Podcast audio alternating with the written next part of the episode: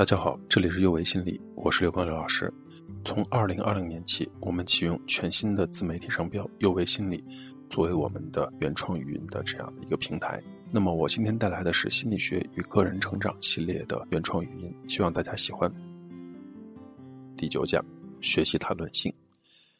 在自我成长中讲到性这件事，会让一些人觉得有些奇怪。而现实中矛盾的是，一方面我们在广告中会看到大量的与性有关的内容，可另一方面，对很多人来说，谈论自己的性生活却不是件容易的事情。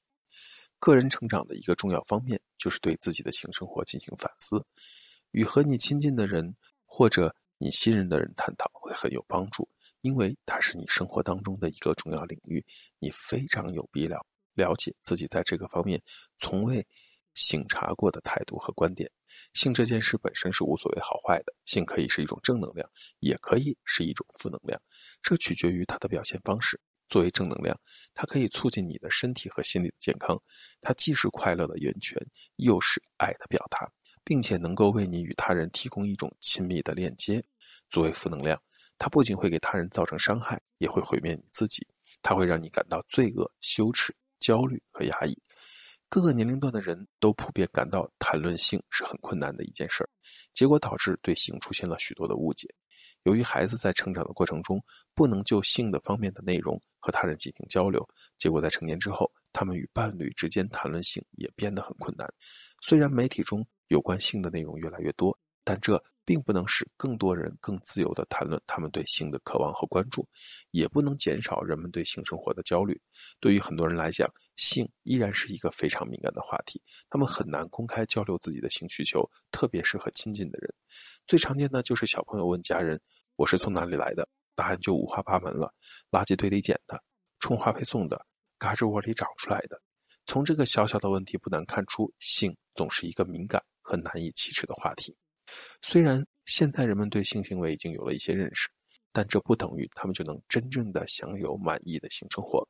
夫妻在一起沟通他们对性行为的满意和不满，以及他们对性的个人感受的时候，常常会感到很不自在。这也是为什么性生活不和谐是离婚的三大原罪之首。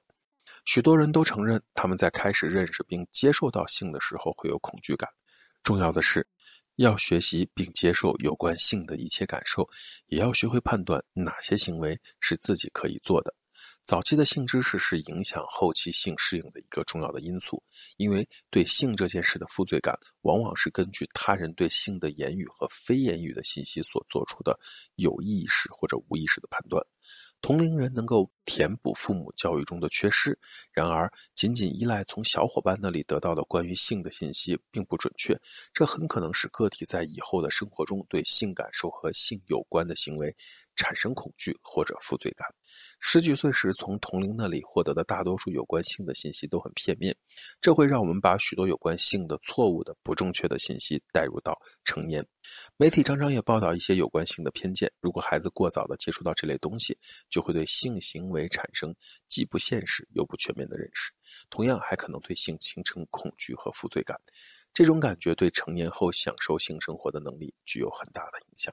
那些性胁迫的受害者常常会在负罪、羞耻和自责的感觉中拼命挣扎。这些负面的感受会影响他们享受性生活的能力和构建他们与其他人的正常关系。受性胁迫创伤的受害者不应该因所发生的事遭受到责备，他们应该在痊愈的过程中得到帮助。我们对于性感受和性经历产生的负罪感呢，是由于大量的各种类型的信息所造成的。他们当中呢，还有许多是不正确的。所以，从正确的渠道获取信息，才能有助于我们科学的看待性这件和人类息息相关的事情。